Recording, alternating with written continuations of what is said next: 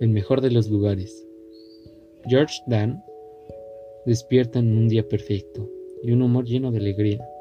Ese día quedó hasta tarde en su trabajo. Aún así dejó bastantes pendientes que tendría que revisar al día siguiente. Al día siguiente le era imposible encontrar su trabajo entre todos los periódicos apilados que se encontraban en su casa. Mientras pasaban los días la cantidad de periódicos crecían, al igual que su mente fatigada. Entre tantos, libros sin leer, en fin. Volteó a ver el trabajo que dejó en la noche ignorándolo otra vez.